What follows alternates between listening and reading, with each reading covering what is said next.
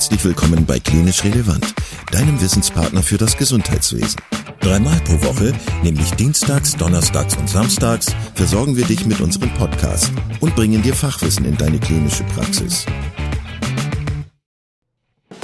Weitere Informationen und Angebote findest du auf unserer Webseite www.klinisch-relevant.de.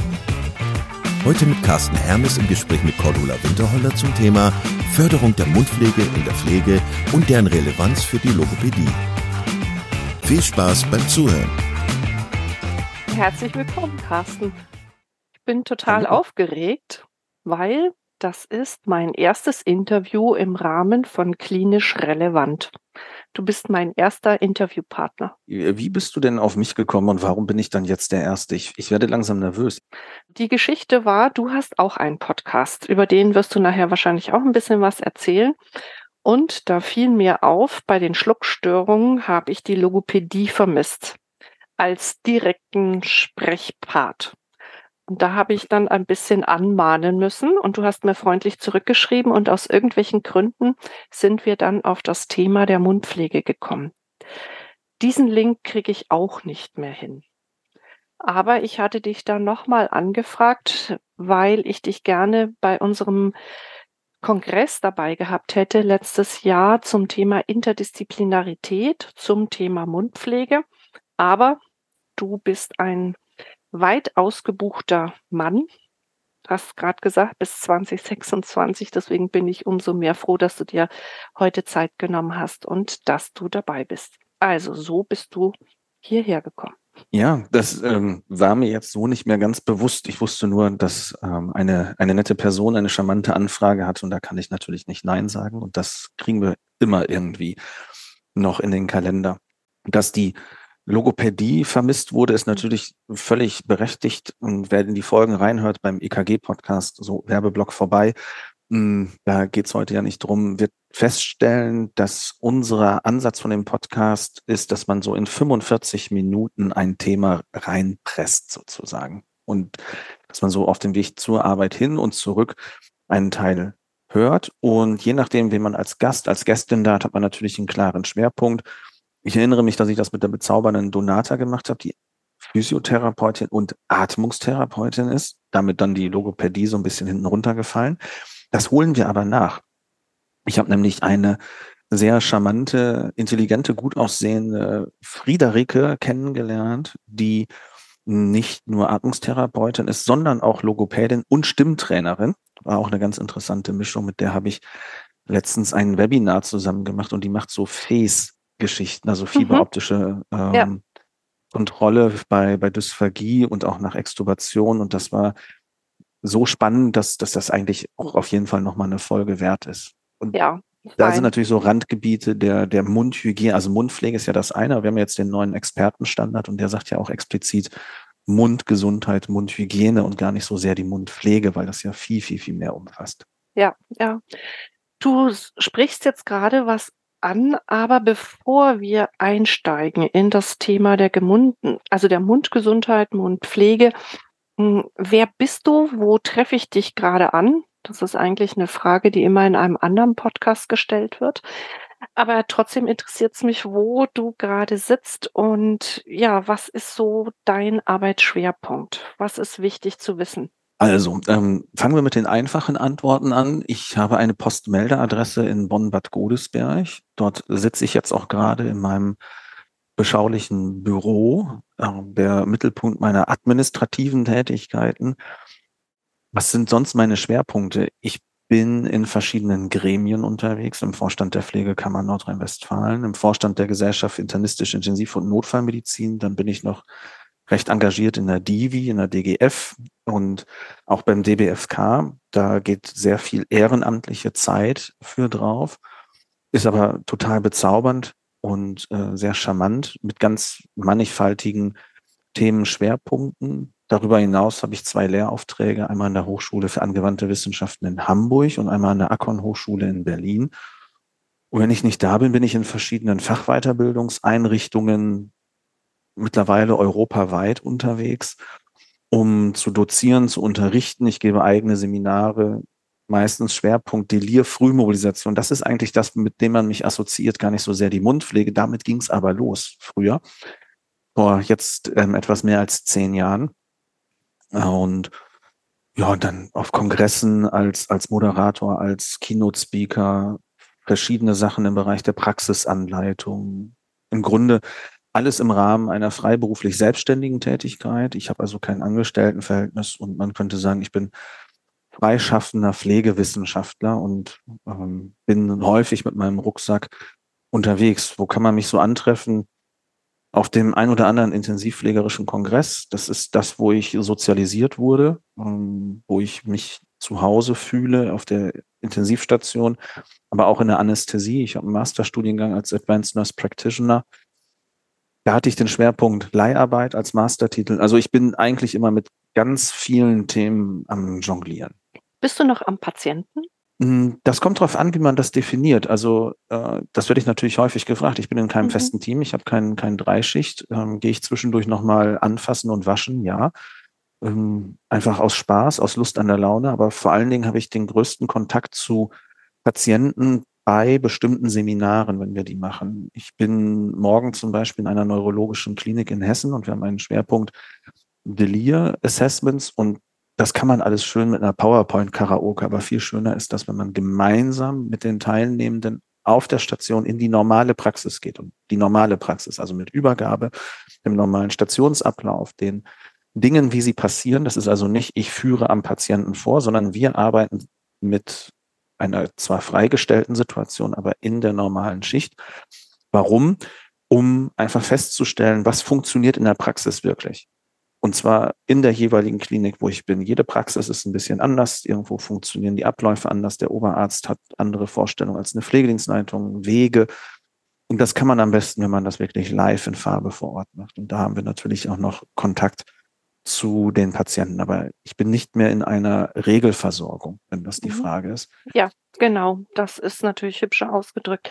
Und du hast noch eine spannende Kombination, nämlich du hast noch den Betriebswirt dazu, ne? Genau, ich habe, also das ist mein, mein, also ich habe neben der Fachweiterbildung und dem Praxisanleiter, habe ich mich dann damals aufgemacht und wollte Stationsleitung werden. Und äh, zu der Zeit war es dann en vogue, dass, dass man einen BWL-Hintergrund brauchte. Und viele sind zu der VWA geschickt worden. Ähm, ich wollte das an der IHK machen und habe dann einen Weg beschritten. Das nannte sich erst Betriebswirtschaft für soziale Arbeit. Dann habe ich den Fachwirt gemacht, ganz klassisch. Und nach dem Fachwirt dann den Betriebswirt an der IHK mit dem Schwerpunkt Sozial- und Gesundheitswesen. Und damals war meine Abschlussarbeit eine Kostenanalyse zur Mundpflege. Das ist etwas, wo ich immer dachte, das kommt nie wieder.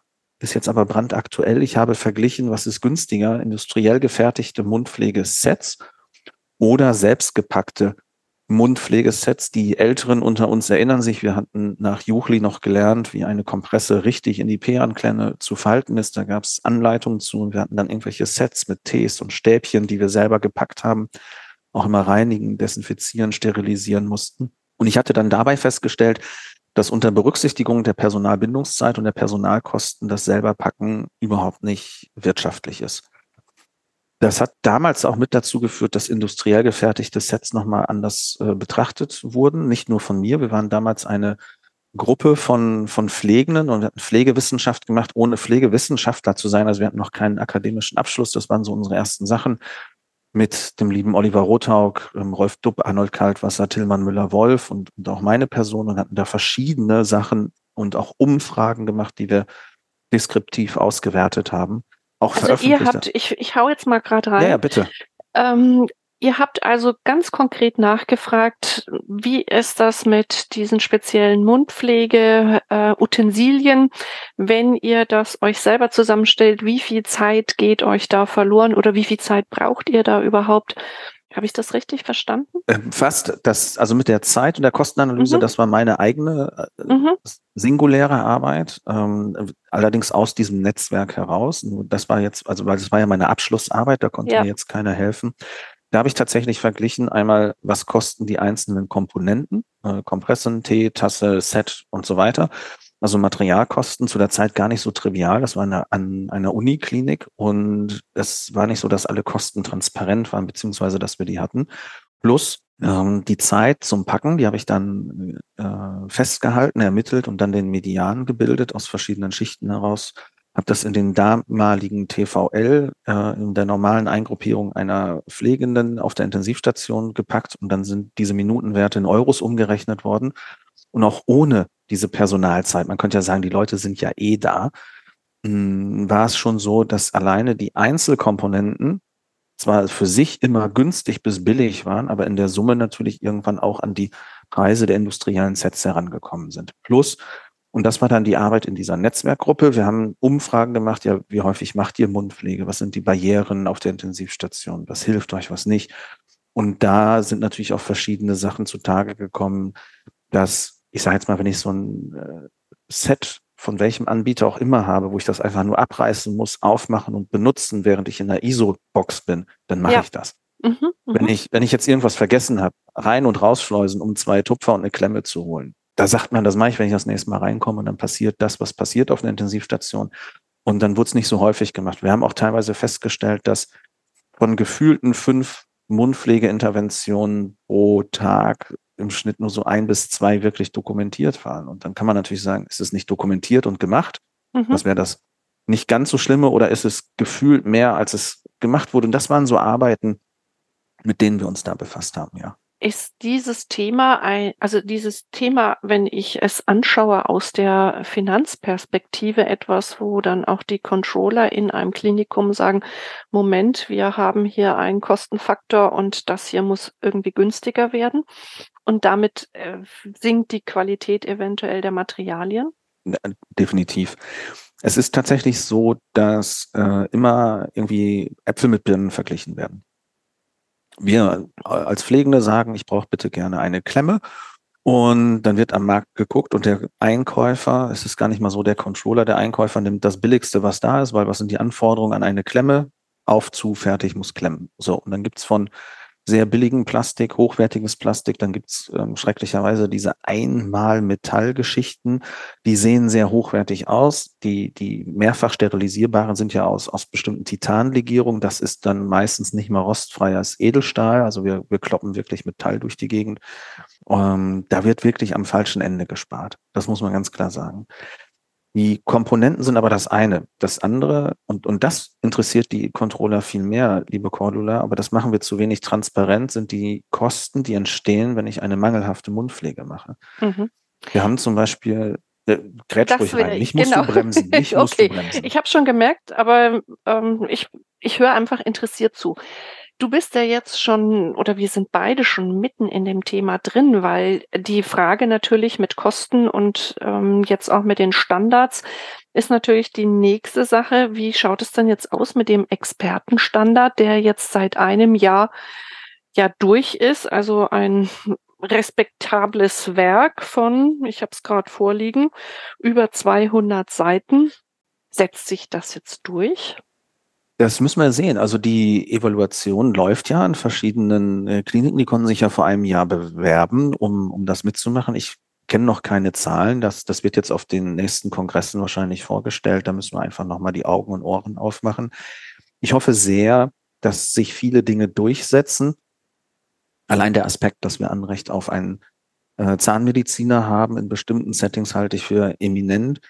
Der Part Intensivpflege kommt in dem Expertenstandard etwas kurz. Da würde ich mir so ein paar, naja, Spezifizierungen wünschen, weil Mundpflege, Mundgesundheit hat dann natürlich auch was mit Beatmungsmedizin zu tun, genau. mit ähm, verschiedenen Atemwegzugängen, mit Tuben, mit Tubusfixierungen. Das sind Sachen, die Hand in Hand gehen.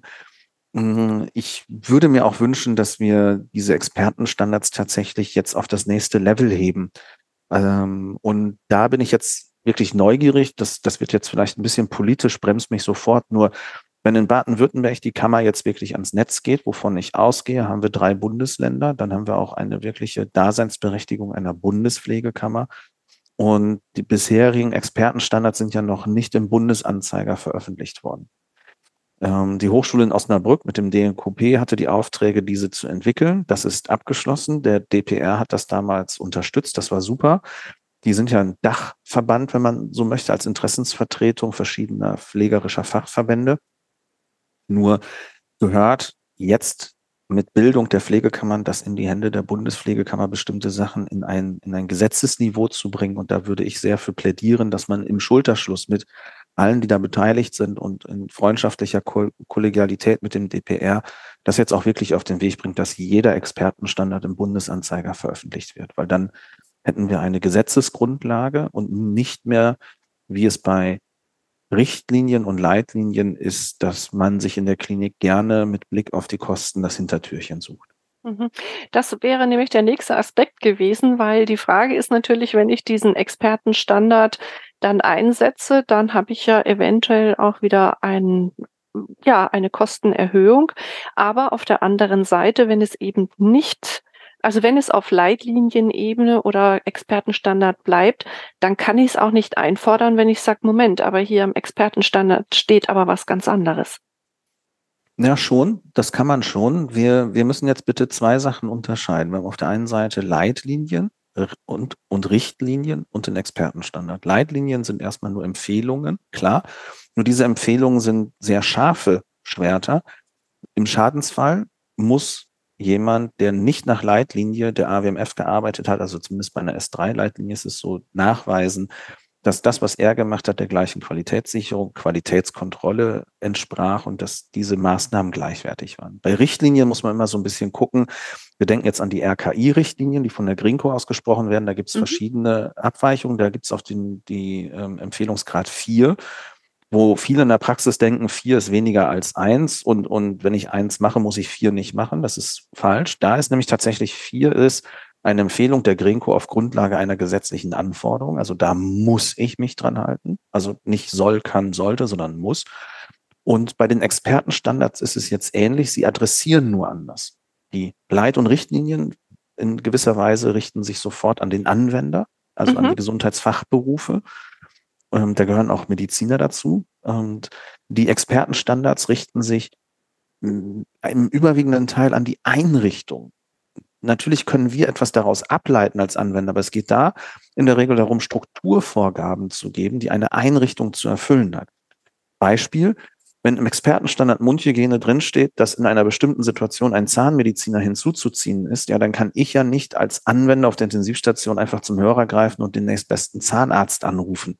Also kann ich schon, bringt uns nur nicht weiter, weil ich muss erstmal in meiner Klinik fragen, liebe Klinik, mit wem arbeiten denn wir hier zusammen? Und wer darf auf die Intensivstation und wer hat die KV-Zulassung dafür? Und wo sind die, die wir anrufen? Also ähnlich wie Physiotherapie, die nicht an der Klinik angestellt ist, sondern irgendwo selbstständig ist, muss es ja auch Rahmenverträge geben, damit wir so Sachen einhalten können wie dass die Schweigepflicht eingehalten wird, dass nicht einfach jemand kommt, der Einsicht in die Patientenakte hat, ohne dass wir vorher uns in die Augen gesehen haben und mal ein paar Regeln abgesprochen. Jetzt steht in diesem Expertenstandard drin, es ist interdisziplinär erarbeitet worden. Wenn ich die Interdisziplinarität mir anschaue, dann ist es Pflege- und Zahnmedizin.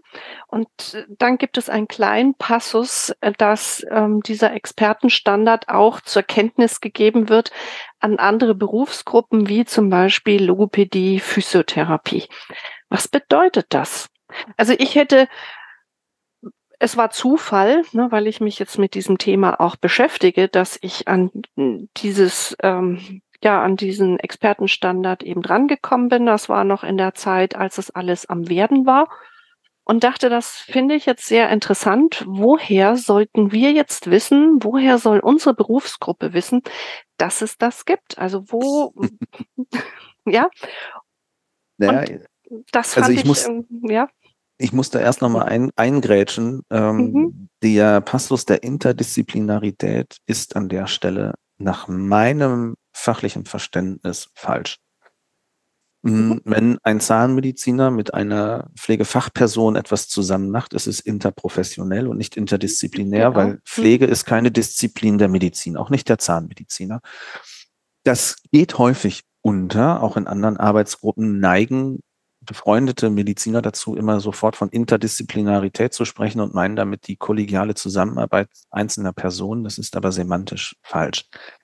Das ist meine persönliche Meinung. Da darf gerne jeder eine andere haben. Wir können uns darüber mal austauschen. Und ich bin fest davon überzeugt, dass wir eine Profession sind und dass wir innerhalb der Profession Pflege auch unterschiedliche Disziplinen haben. Genau. Mhm. Wie sollen wir das jetzt wissen? Naja, das ist wie mit allen Dingen des Lebens. Ich habe eine, eine Hohlschuld. Also ich frage mal, hast du einen Führerschein, liebe Cordula? ja. So. Und liest du jetzt regelmäßig die Straßenverkehrsordnung? Nein. Woher willst du jetzt also wissen, wenn sich dort etwas ändert in der Straßenverkehrsordnung? Ähm, und mal angenommen, das ist so etwas, es gab das ja vor einiger Zeit, Blinken im Kreisverkehr, ja, nein. Das ist dann, also zumindest innerhalb meiner Fahrschul-, äh, Führerscheinkarriere geändert worden. Ich weiß, worauf du hinaus möchtest. Wo? Ja, ich muss mich selber informieren, dadurch, ja? dass die Sachen öffentlich zugänglich sind. Und das ist jetzt wiederum ähm, der Link. Mhm. In dem Moment, wenn sie im Bundesanzeiger sind, sind sie öffentlich zugänglich, wie jedes genau. Gesetz. Das sind sie im Moment noch nicht. Ähm, deswegen ja. ist es auch nicht, dass sie sich wirklich an den Anwender richten, aber die Einrichtungen sind dazu mhm. verpflichtet, im Rahmen ihrer Qualitätssicherung einen zu besorgen, eine Person zu benennen, die sich damit befasst und dann innerhalb einer Klinik die Strukturen dafür aufzubauen. Oder außerhalb der Klinik. Ne? Also der Expertenstandard ist jetzt nicht nur für die Klinik. Das mögen wir bitte alle nachsehen, wenn ich immer auf der Klinik rumreite. Ich weiß natürlich, es gibt stationäre Langzeitversorgung, ambulante Pflege, nur ähm, ich bin in der Klinik sozialisiert worden, deswegen denke ich in Klinik. Also der Weg wäre, Einrichtung liest und sagt, Moment, Leute, alle, die hier arbeiten, wir haben hier etwas Neues und es ist zwar nicht interdisziplinär erst einmal gedacht, erarbeitet, aber es ist noch an andere Disziplinen, die genau an dem Thema Mund dran sind, auch adressiert und müssten es dann weitergeben richtiger und trotzdem, Weg? Äh, es ist ein Teil davon, mhm. ist richtig. Also das ist, das ist ein richtiger Weg und das andere das dürfen wir nicht vergessen. Wir alle, die am und für den Menschen arbeiten, am Patienten, haben die Verpflichtung, uns jederzeit auf den aktuellen Stand von Wissenschaft und Technik zu halten. Und wir müssen uns aktiv informieren, was sind die Neuerungen in meinem Berufsumfeld. Ich muss regelmäßig eine Fachzeitschrift lesen, ich muss regelmäßig eine Fortbildung besuchen, und ich bin der festen Überzeugung, dass wir auch Mitglied in einem Fachverband sein sollten, Fach- oder Berufsverband, vielleicht beides, aber eins auf jeden Fall. Und natürlich auch ähm, die Pflichtmitgliedschaft in einer Kammer. Das sind die vier Säulen und da sollten wir uns dann selber auch informieren und das untereinander weitergeben. Zum Beispiel auch in Stationsbesprechungen. Carsten, da, da widerspreche ich gar nicht. Ich wollte einfach nur darauf hinaus, wenn es heißt Förderung der Mundgesundheit in der Pflege und ähm, die Logopädie ist ein Randthema, ne? also wirklich nur am Rande gesagt. Dann ist das, sind die Wege natürlich schon anders, wenn ich mich informiere, als wenn ich jetzt ähm, nachschaue, welche Leitlinien es gerade gibt. You know what I mean? Ja, natürlich, aber ja. ich, ich kann es jetzt erstmal nur aus der pflegerischen Sicht sehen. Ja. Logopädie ist ja nicht Pflege. Es ist eine hervorragende Eben, genau. Profession, die wir brauchen. Ja, genau das, aber da Und, machst du den Punkt. Genau das genau. ist es. Und jetzt ist die Frage, weil du sagst, ähm, hervorragend, dass wir äh, eventuell auch zu diesem Thema Mund kommen.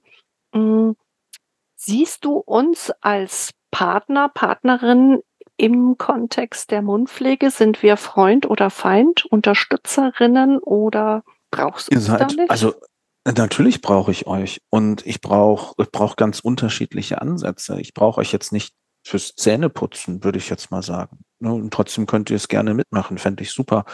Nur, um nochmal auf den Titel zurückzukommen, es heißt ja nicht Mundpflege, sondern Mundgesundheit. Gesundheit. Und mhm. zur Mundgesundheit gehört ja auch so etwas wie kauen können, mhm. sprechen können, lächeln können und eine intakte Mundschleimhaut. Und dann wird jetzt einer sagen, ja, was hat denn da ein Logopäde zu suchen? Aus meiner Sicht ganz klar aus, aus der Blickwinkel Intensivstation. Die gehören auf die Intensivstation in dem Moment, wenn wir einen Fremdkörper in den Menschen legen, in die Trachea, den Tubus, weil wir brauchen euch von Anfang an. Die Menschen sollen ja wach sein, möglichst wenig sediert und brauchen von Anfang an vernünftige Begleitung im Schlucktraining. Das ist etwas, das können auch Atmungstherapeuten. Das können aber ohne diesen speziellen Hintergrund vor allen Dingen Logopäden. Und ich brauche die Logopädie auch bei dem extubierten Patienten, die Mundgesundheit funktioniert nur, wenn ich jemanden habe, der zum Beispiel jetzt bei neurologischen Erkrankungen mit mir zusammen auch dafür sorgt, dass ich den Mund als Ganzes wieder einsehen kann, dass ich da in bestimmte Bereiche überhaupt pflegerisch tätig werden kann. Und da kann man vielleicht auch zusammenarbeiten im Sinne von, ihr macht eure Therapie und Übungen, ich baue verschiedene andere Sachen mit ein oder umgekehrt. Ihr könnt uns natürlich auch Sachen an die Hand geben und da würde ich unbedingt für werben, die wir in der Logopädie freien Zeit machen. Ne? Mhm. Das ist ähnlich wie Physiotherapie. Ich bin kein Physiotherapeut.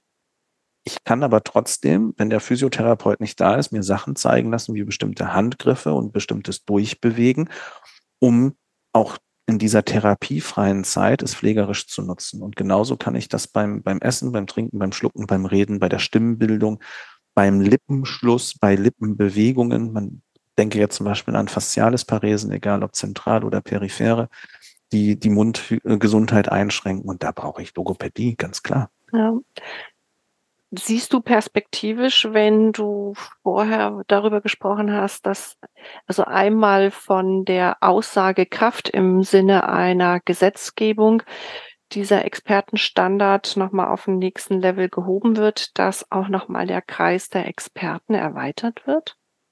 Das wäre etwas, was passieren kann. Ich würde es mir wünschen. Was brauchen wir dafür in dieser Runde jetzt, wenn die Kliniken es evaluieren, müssen die Logopädinnen und Logopäden vor Ort ähm, aufschreien, ganz positiv, nicht, nicht böse, nicht quengeln, nicht anklagend, ja. sondern mhm. einfach die Hand mhm. heben und sagen, liebe Leute, ja. super, irgendwie wären wir gerne mit im Boot. Bitte lasst uns doch mal festhalten, was können wir erreichen, was sind unsere Aufgaben und schreibt es doch bitte in den Bogen, dass das irgendwo hier vermisst mhm. wurde. Mhm. So. Mhm. Und dann ist jeder Leitlinie, jeder Expertenstandard selbstverständlich dazu da, jederzeit das Expertengremium zu erweitern. Mhm. Also aus meiner Sicht denke ich, wäre das sehr fruchtbar, wenn wir uns gerade da auch auf dieser Ebene gemeinsam austauschen könnten. Du hast das ja schon auch jetzt angesprochen mit dem Ra also im Kontext der Dysphagie. Dann auch nach einer, du hast vorhin die Fies schon angesprochen, ne, nach ein Ergebnis kann ja auch sein, dass äh, zum Beispiel eine bestimmte Kosteinstellung, bestimmte Applikation von Medikation gegeben ist und auch wie eine sichere Mundpflege ausschauen kann. Es geht ja auch um die Sicherheit. Naja, klar.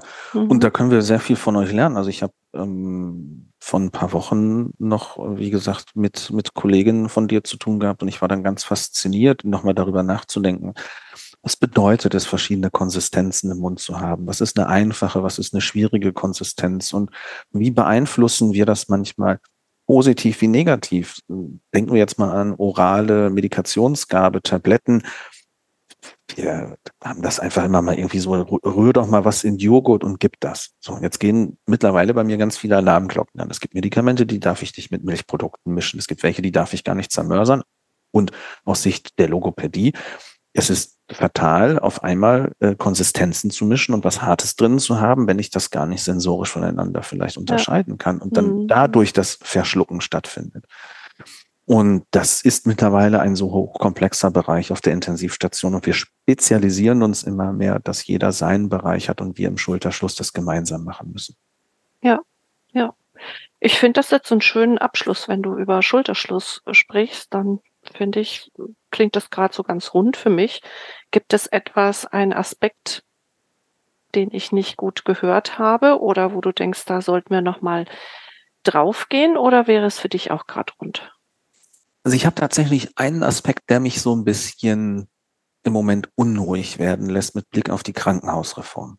Okay, dann erzähl da, dann eröffne ich die Krankenhausreform. Erzähl. Wir wissen aus, aus den Studienlagen, dass bei einer schlechten Mundpflege auf der Intensivstation, aber auch in der Krankenhauslandschaft allgemein Infektionsraten steigen, Pneumonien, WAP und HAP also die ventilatorassoziierte Pneumonie und die Hospital Acquired Pneumonia.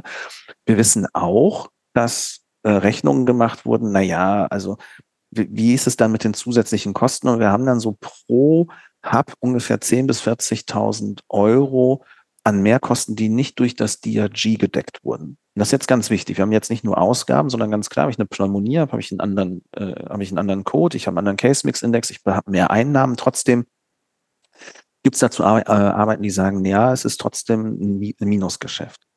Ich frage mich jetzt, wie wir mit Blick auf die Krankenhausreform und den Vorhaltepauschalen demnächst dann rechnen und argumentieren. Also wir waren jetzt ganz kurz an dem Punkt, dass man in vielen Kliniken deutlich machen konnte, wir müssen in hochwertige Schulungen, Produkte und Ausrichtung investieren. Und ich bin so ein bisschen unruhig, weil ich nicht weiß, ob diese Vorhaltepauschalen, diese, ich sage jetzt mal, nicht ärztlichen Leistungen der Logopädie, der Physiotherapie, der Pflege und der wichtigen prophylaktischen Aspekte so ausreichend abbilden werden, dass wir weiterhin hier vernünftig investieren und vernünftige Pflege durchführen.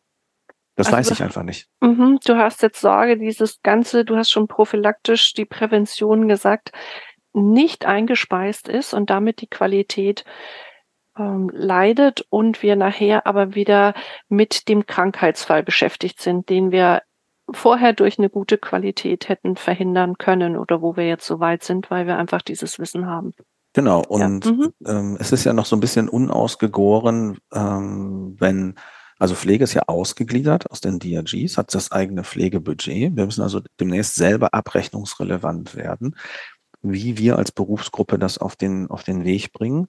Und dann ist natürlich für die Logopädie die Frage, mit wem rechnen die denn jetzt ab? Das ist ähm, auch überhaupt nicht gedacht. Genau, Thema. und dann mhm. gucken sich alle an und dann sagt mhm. von mir aus der leitende Mediziner, ja, das verstehe ich, aber es ist halt nicht meins, was mhm. auch in Ordnung ist, weil wir mhm. wollen ja auch keinem was wegnehmen. Dann mhm. guckst du vielleicht mich an und ich sage, ja, soweit habe ich eigentlich noch nicht als Berufsgruppe gedacht. Und dann gucken alle den Patienten an und sagen, ist jetzt irgendwie dumm gelaufen. Dumm gelaufen.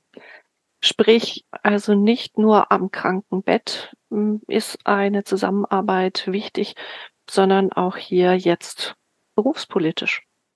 Und das ist dann der Grund, und da schließt sich vielleicht jetzt wirklich wundervoll der Kreis. Du hast mich vorhin gefragt, ob ich noch am Patienten arbeite. Mein mhm. Wahlspruch in der, in der Berufspolitik ist immer, Pflege findet nicht immer nur am Bett, aber immer für und mit Menschen statt. Und mhm. dieses auch mal einen Schritt weggehen aus der reinen fachpraktischen Verrichtung hin in das prozesshafte Denken und das wiederum gemeinsam interprofessionell, interdisziplinär im Schulterschluss der einzelnen ähm, Bereiche, Professionen, Sektoren. Das ist das, was unser Gesundheitssystem nach vorne bringen kann, hoffentlich auch wird. Bin aber persönlich im Moment etwas unruhig, weil ich noch nicht so richtig den Angriff habe, den Anpack, wie mhm. wir es denn jetzt wirklich konkret machen. Mhm. Also einen Anpack hast du mir jetzt gegeben, nämlich den Anpack, doch das mal aus logopädischer Sicht, Fachsicht mal zusammenzuschreiben, ohne zu jammern, ohne zu motzen, sondern einfach sagen, hier gäbe es auch noch Experten, die Expertinnen, die bei diesem Pflegestandard Mund, Gesundheit auch eine Menge, eine Menge Know-how haben mhm. und dass wir hier in diesem Kontext am Patienten für den Patienten und dann nachher weiter gedacht, wenn wir das erweitern, dann haben wir natürlich berufspolitisch einfach auch nochmal andere Argumente. Absolut, fände ich gut. Gut. Carsten, danke, dass du dir Zeit genommen hast. Sehr gerne. Bis dann. Tschüss. Tschüss. Vielen Dank, dass du heute wieder zugehört hast und unser Gast gewesen bist. Wir hoffen sehr, dass dir dieser Beitrag gefallen hat und du etwas für deinen klinischen Alltag mitnehmen konntest. Wenn dem so sein sollte, dann freuen wir uns sehr über eine positive Bewertung bei Apple Podcasts. Falls du Lust hast mitzumachen und es einen Themenbereich gibt, in dem du dich besonders gut auskennst, dann melde dich doch gerne unter kontakt@klinisch-relevant.de. Gleiches gilt, wenn du Themenvorschläge oder konstruktive Kritik für uns hast. An dieser Stelle auch der Hinweis auf unseren Newsletter, den du unter www.klinisch-relevant.de abonnieren kannst und der dich immer auf dem Laufenden hält. Wenn du dich für unseren Newsletter einträgst, bekommst du einen 5-Euro-Gutschein, mit dem du in unserer Fortbildungsakademie einkaufen kannst. Wir wünschen dir jetzt bis zum nächsten Mal eine gute Zeit und freuen uns, wenn du bald wieder einschaltest. Pass auf dich auf, bleib gesund. Bis zum nächsten Mal. Ciao.